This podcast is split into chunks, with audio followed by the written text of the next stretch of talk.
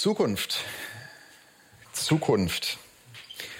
Wie klingt dieses Wort für dich? Wie klingt das für Sie? Zukunft.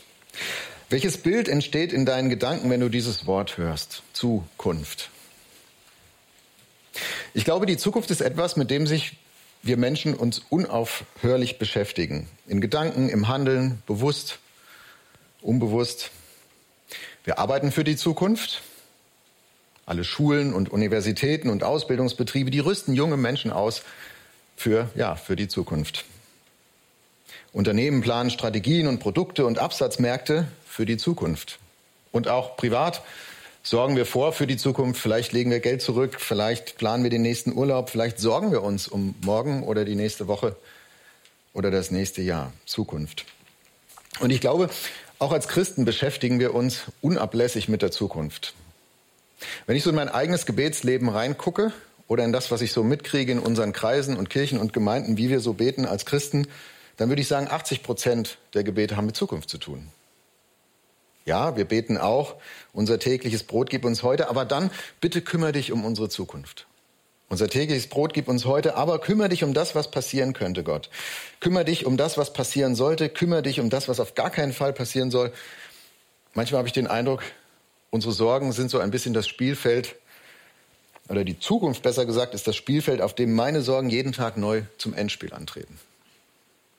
Und ich frage mich, was hören wir eigentlich in unseren eigenen Gedanken und Gebeten über die Zukunft? Was hörst du, wenn du dir selbst mal zuhörst, im Denken und im Beten? Von welcher Zukunft träumst du? Was hoffst du? Was erwartest du? Und wie ist es eigentlich mit Gott? Träumt Gott auch von der Zukunft? Und wie sieht die aus? Wie sieht er auf die Zukunft und welche Gedanken hat er über die Zukunft und von welcher Zukunft träumt er eigentlich? Da möchte ich heute mit euch, mit Ihnen gerne ein bisschen drüber nachdenken in dieser Predigt. Ich glaube zuerst mal, Gott hat einen sehr eigenen Blick auf die Zukunft, denn Gott hat einen sehr eigenen Blick auf die Zeit, ein sehr eigenes Verhältnis auf die Zeit, zur Zeit. Der Apostel Petrus beschreibt das in 2. Petrus 3, Vers 8, wo es heißt, eins sei euch nicht verborgen, ihr Lieben, dass ein Tag vor dem Herrn wie tausend Jahre ist und tausend Jahre wie ein Tag. Tausend Jahre wie ein Tag, ein Tag wie tausend Jahre. Gott guckt von außen auf die Zeit drauf. Und Gott steht außerhalb dieser Zeit und das gehört nicht einfach nur so zu seinen übermenschlichen Fähigkeiten, was er halt so kann, sondern das gehört zu seinem Wesen. Das sehen wir schon an seinem Namen, Yahweh, mit dem er sich im Alten Testament seinem Volk vorgestellt hat. Das kann man ja in verschiedene Weise übersetzen. Man kann das übersetzen mit Ich bin der ich bin. Man kann aber genauso gut übersetzen Ich war der ich war und genauso gut Ich werde sein, der ich sein werde. Ich finde, im Namen Gottes, im Yahweh steckt schon drin, Gott steht außerhalb der Zukunft. Und wir Menschen betreten sie sozusagen jedes, jeden Tag ein kleines Stück mehr, jeden Tag ein kleines Stück Zukunft, aber Gott, Gott überblickt das als Ganzes. Und Gott sieht die Zukunft nicht nur als Ganzes, er erschafft sie auch. Also wir Menschen können Zukunft ja nicht machen. Wir können sie nicht erschaffen. Wir planen, wir sorgen vor, wir treffen Entscheidungen. Wir hoffen immer, dass all das, was wir da tun, sich in der Zukunft positiv auswirken wird. Aber erleben, wirklich ernten, tun wir es erst am nächsten Tag, frühestens. Also wir können Zukunft nicht machen, wir können sie immer nur im Jetzt versuchen zu beeinflussen, aber letztlich betreten wir sie jeden Tag ein kleines Stück mehr. Wir finden die Zukunft sozusagen vor, jeden Tag ein kleines neues Stück. Aber Gott dagegen er erschafft sie. So wie er als Schöpfer Raum und Zeit erschaffen hat. Und viele von uns kennen das. Ne? Am Anfang der Bibel heißt es, und Gott sprach und es wurde. Und Gott hat damit nie aufgehört zu sprechen. Und es wurde. Und das bezieht sich auf die Zukunft ganz genauso. Gott spricht und es geschieht. Gott spricht die Zukunft in Existenz. Wir Menschen finden sie nur vor. Und wenn sie zur Gegenwart wird, können wir sie gestalten. Aber bis dahin, bis dahin ist Zukunft für uns Menschen unverfügbar. Und ich glaube, deswegen leben wir immer auch in einer Spannung zwischen der Sehnsucht nach etwas Neuem und der Angst vor dem Unbekannten. Wir leben immer in einer Spannung zwischen dem Glauben wollen und dem doch nicht so ganz sicher sein. In der jüngsten Ausgabe unseres Medienmagazins EF Antenne habe ich ein Editorial geschrieben und in dem ganzen Heft geht es ja um die übernatürliche Dimension des Glaubens. Und ich habe so ein bisschen beschrieben, wie wie Gott uns einlädt, wenn wir uns mit ihm und mit Glauben auseinandersetzen, in diese Unverfügbarkeit hineinzugehen und etwas zu erleben, was wir nicht kontrollieren, nicht garantieren, nicht berechnen können. Und dann habe ich eine E-Mail bekommen von einem aufmerksamen Leser und der hat sich wahnsinnig aufgeregt und hat gesagt, das können Sie doch nicht so schreiben und das geht doch so alles nicht. Und er hat kritisiert und hat gesagt, Glaube kann doch nicht, und damit hat er gerungen, das kann doch nicht eine Frage der persönlichen Erfahrung sein. Ich setze mich mit diesem Gott erst auseinander, wenn ich durch theologische Instrumente, so hat er das genannt, theologische Instrumente, einwandfrei nachgewiesen kriege, dass es den überhaupt gibt. Und ich kann diesen Mann verstehen, der mir da geschrieben hat, aber ich habe auch gedacht, eigentlich sind es doch alle wirklich bedeutsamen Erfahrungen im Leben, die sich nicht durch Instrumente erschließen, sondern durch ein darauf einlassen. Durch ein, nicht durch Ergründen, sondern indem wir uns öffnen und einlassen auf das, was da aus der Zukunft auf uns zukommt. Und das gilt für den Glauben und das gilt genauso auch für die Zukunft. Wir können sie im Voraus nicht ergründen, aber wir können uns darauf einlassen mehr oder weniger leicht. Jemand hat mal gesagt, wenn du Gottes Hand nicht siehst, dann vertraue auf sein Herz. Wenn du Gottes Hand nicht siehst, dann vertraue auf sein Herz. Und ich glaube, das gilt auch im Hinblick auf die Zukunft. Wir sehen nicht, welche Zukunft Gott sieht, welche er sozusagen mit seinen Händen erschafft, aber wir können wissen, welche Zukunft er auf dem Herzen hat für uns. Wenn du Gott nicht siehst, Gottes Hand nicht siehst, dann vertraue auf sein Herz. Gott lädt ein in seine Zukunft, die er für uns auf dem Herzen hat. Das ist mein Kernsatz in dieser Predigt. Gott lädt ein in seine Zukunft, die er für uns auf dem Herzen hat. Und was das für eine Zukunft ist, das schauen wir uns ein bisschen näher an in dem Bibeltext aus Jeremia 29. Wir haben den Vers vorhin ähm, im Clip gehört und gesehen. Und ja, dieser Text Jeremia 29 beschreibt auf der einen Seite längst vergangene Ereignisse und er macht deutlich, was für eine Zukunft Gott seinen Menschen damals in dieser Situation für sie auf dem Herzen hatte. Aber wie wir sehen werden, gilt es auch für die Zukunft, die Gott für uns heute auf dem Herzen hat. Also Jeremia 29. Und ich muss noch vorausschicken, bevor wir in den Text reingehen, es war damals eine ganz schwierige Situation, in die, die der Jeremia da hineingesprochen und hineingeschrieben hat. Das Reich Israel war zerfallen, Nordreich war schon längst deportiert, jetzt kommt das Südreich Juda dran. Und die Einwohner von Jerusalem und der, des Umlandes. Sie sind hinweggeführt ins Exil nach Babylon, entwurzelt, verzweifelt und dort sitzen sie im Exil und sie fragen sich nach der Zukunft. Sie fragen sich Fragen, die wir uns alle auch fragen würden an ihrer Stelle. Herr, was soll nur werden? Wie konnte das passieren? Hat Gott uns vergessen? Hat Gott sich geirrt? Hat Gott uns verlassen? Vielleicht kennst du solche Fragen. Ich kenne solche Fragen. Und Immer wieder bekommen sie Hoffnung gemacht durch falsche Propheten, die, und immer wieder werden sie enttäuscht, weil sie doch nicht gerettet werden. Und am Ende sagen sie, wir kommen hier nie wieder raus. Zukunft, Ende. Es gibt keine. Und dann schreibt Jeremia von Jerusalem aus einen Brief an diese Menschen. Einen Brief nach Babylon, an die Weggeführten aus Juda. In dem Brief ist ein Mix aus Realismus und aus Hoffnung. Und er sagt, ja, ihr werdet dort eine Weile bleiben müssen. Ja, richtet euch besser mal auf einen Alltag dort ein. Aber er sagt auch, eines Tages wird Gott euch zurückführen nach Jerusalem. Gott hat euch nämlich nicht vergessen, sondern Gott, Gott hat eine Zukunft für euch. Und Jeremia beschreibt ab Vers 11, was Gott für sie auf dem Herzen hat. Ich lese uns den vor. Jeremia 29 ab Vers 11. Ich weiß wohl, was ich für Gedanken über euch habe, spricht der Herr. Gedanken des Friedens und nicht des Leides, dass ich euch gebe Zukunft und Hoffnung. Und dann ein bisschen später schreibt er weiter, wenn ihr mich von ganzem Herzen suchen werdet, so will ich mich von euch finden lassen. Ich weiß wohl, was für Gedanken ich habe. Gedanken, das ist bei uns heute ja so, wir verstehen da, da oft drunter so unsere Ratio, unseren Intellekt, ja, das, was wir mit dem Verstand irgendwie analysieren können, ergründen können, begreifen können. Im hebräischen Sprachgebrauch ist das nicht so. Gedanken hat da eine viel breitere Bedeutung. Gedanken bedeutet die Absichten Gottes. Wir würden heute sagen, das, was Gott auf dem Herzen hat. Das sind seine Gedanken, nicht das, was er analytisch verstehen kann. Also Jeremia beschreibt hier in seinem Brief, was Gott für die Zukunft der Weggeführten damals im babylonischen Exil auf dem Herzen hat. Und das gilt erstmal für die Menschen in der damaligen Situation, was Gott für sie auf dem Herzen hat und für ihre Zukunft. Aber ich glaube, es gilt auch für alle Menschen zu allen Zeiten, in allen Situationen und damit auch für uns. Und davon ist in der Bibel immer wieder die Rede, bis ins Neue Testament hinein zieht sich das, wie wir sehen werden, und deswegen finde ich diesen Vers, diesen Gedanken einen faszinierenden Wegweiser auch für unsere Zukunft. Das Erste, was mich fasziniert, dass Gott überhaupt über uns etwas denkt. Ich weiß nicht, ob dir das schon mal aufgefallen ist. Gott denkt etwas über dich. Müsste er ja nicht. Es gibt viele Menschen, die über Gott oft nicht nachdenken. Oder nicht besonders oft. Aber Gott denkt umgekehrt an sie.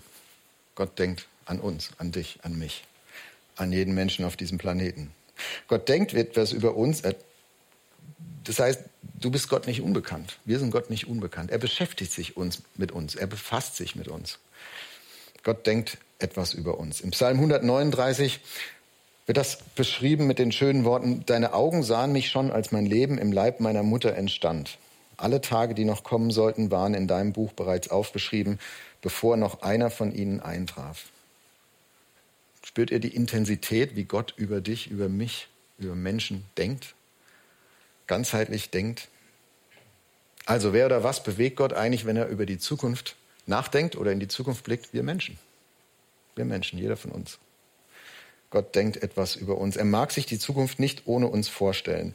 Und Jesus greift dieses Motiv auf in Johannes 14, als er seinen, seinen Jüngern, seinen Nachfolgern, seinen Freunden klarmacht, im Haus meines Vaters gibt es viele Wohnungen und wenn ich einen Platz für euch vorbereitet habe, werde ich kommen und euch zu mir holen, damit auch ihr dort seid, wo ich bin. Also Gott erschafft Zukunft, um sie mit uns zu teilen. Er will sie nicht ohne uns. Gott denkt an uns. Ich stelle mir vor, das ist wie bei so einem Maler, der hat vielleicht jahrelang an Bildern gemalt und hat seine ganze Seele da reingelegt und all seine Emotionen und was ihn bewegt so im Leben, hat in diese Bilder hineingelegt und dann irgendwann kommt der große Tag, wo er die Bilder zum ersten Mal ausstellt. Und ich stelle mir vor, das Herz klopft ihm bis zum Hals. Werden die Leute kommen? Werden sie das wiederfinden? Werden sie das spüren können, was er da an, an Herz reingelegt hat in diese Bilder? Werden sie sich einlassen können darauf? Und werden sie beim Ansehen dieser Bilder so bewegt, innerlich, in ihrem Herzen, wie er das war, als er sie gemalt hat? Und dann geht die Tür auf und dann kommt der erste Besucher rein und der Maler nimmt ihn an die Hand und sagt, komm, ich zeig dir mal, was ich für dich auf dem Herzen hatte. Vielleicht ist es so ein bisschen, wenn Gott über Zukunft nachdenkt und über uns. Gott lädt alle Menschen ein, Teil seiner Zukunft zu sein. Eine Zukunft, die er für uns auf dem Herzen hat. Das ist das Erste, was ich faszinierend finde. Und das Zweite, ich weiß wohl, was für Gedanken ich über euch habe. Gedanken des Friedens. Also Gott denkt nicht einfach nur irgendwas über uns, sondern gute Gedanken. Und er lädt uns nicht nur in irgendeine Zukunft ein, sondern in eine richtig gute Zukunft. Und der Begriff Frieden, der hier verwendet wird, das hebräische Shalom, das ist auch wieder ein, ein Begriff, der anders gefüllt ist, als wir den heute oft füllen. Ein umfassender Friedensbegriff. Also für uns ist das ja oft das Schweigen der Waffen oder wenn es irgendwie harmonisch ist und ohne Streit. Aber Shalom im hebräischen Verständnis bedeutet etwas viel weiteres, anderes, tieferes. Es bedeutet dass das Leben in allen Facetten und Beziehungen in Gottes Sinn geordnet und gut ist, rundum gut. So wie Gott am Anfang der Schöpfung gesagt hat, siehe, es ist alles sehr gut. Das ist Shalom. Und diese Art von Frieden greift Jesus auch Jahrhunderte später nochmal auf, Matthäus 5 in der Bergpredigt, wenn er sagt, selig sind die Friedenstiften, denn sie werden Gottes Kinder heißen. Und Jesus meint hier nicht, dass Christen diese Gottes Zukunft sozusagen mit menschlichen Mühen herbeiführen und erschaffen könnten, aber er sagt, Christen sind berufen, diesen Frieden, diesen Shalom in dieser Welt zu stiften. Auch wenn das hier und heute in unserer Welt immer nur mal hier und da aufblitzt und immer wieder auch unter die Räder gerät. Aber Jesus weiß, Gott träumt von einer Zukunft, in der dieser Frieden umfassend herrscht, weil Gottes Zukunft eine Zukunft des Friedens ist für uns. Und wenn wir ganz ans, ganz ans Ende der Bibel springen, Offenbarung 21, dann taucht das Motiv wieder auf. Und dann heißt es dort, seht, die Wohnung Gottes ist jetzt bei den Menschen. Gott wird in ihrer Mitte wohnen. Sie werden sein Volk sein. Ein Volk aus vielen Völkern und er selbst, ihr Gott, wird immer bei ihnen sein. Er wird alle ihre Tränen abwischen. Es wird keinen Tod mehr geben, kein Leid, keine Schmerzen. Es werden keine Angstschreie mehr zu hören sein, denn was früher war, ist vergangen. Gott wird abwischen jede Träne. Gott wird abwischen den Tod. Gott wird abwischen jedes Leid, jeden Schmerz jede Angst, all das, was wir so sorgenvoll und bedrohlich finden, wenn wir in unsere Zukunft hineindenken, uns hineinfühlen, das wird Gott abwischen. Gottes Zukunft ist ein Reich des Friedens weil Gott seine, für seine Menschen, für uns, für dich und für mich, für jeden von uns Gedanken des Friedens hat. Und das Dritte, was ich faszinierend finde, also Gott denkt nicht nur etwas über uns, er hat nicht nur Gedanken des Friedens, sondern er hat auch Gedanken des Findens. Mit Finden ist es ja so eine Sache. Ich war kürzlich auf einer ERF-Veranstaltung in Leipzig. Es war spät abends, wir sind mit dem Team ins Hotel gekommen, Tiefgarage. In der Parkschranke habe ich so ein Papierticket gezogen, wie man das macht, damit ich am nächsten Tag wieder rauskomme. Und äh, das ganze Auto war voll, ne, mit Mänteln und Taschen und ganze Ausrüstung und so. Und äh, jeder hat dann noch so seine Übernachtungssachen da rausgeholt. Und ich mache das Auto zu und denke, wo ist denn das Parkticket? Das hatte ich doch eben noch in der Hand. Ist ja nur so eine kleine Papierkarte. Und dann fing ich an zu suchen. So, ich weiß nicht, halb elf, elf abends, alle müde. Anderen sind schon mal ins Hotel rein und dann habe ich alles aufgemacht. Alle Türen auf, äh, Kofferraum auf, rein, raus.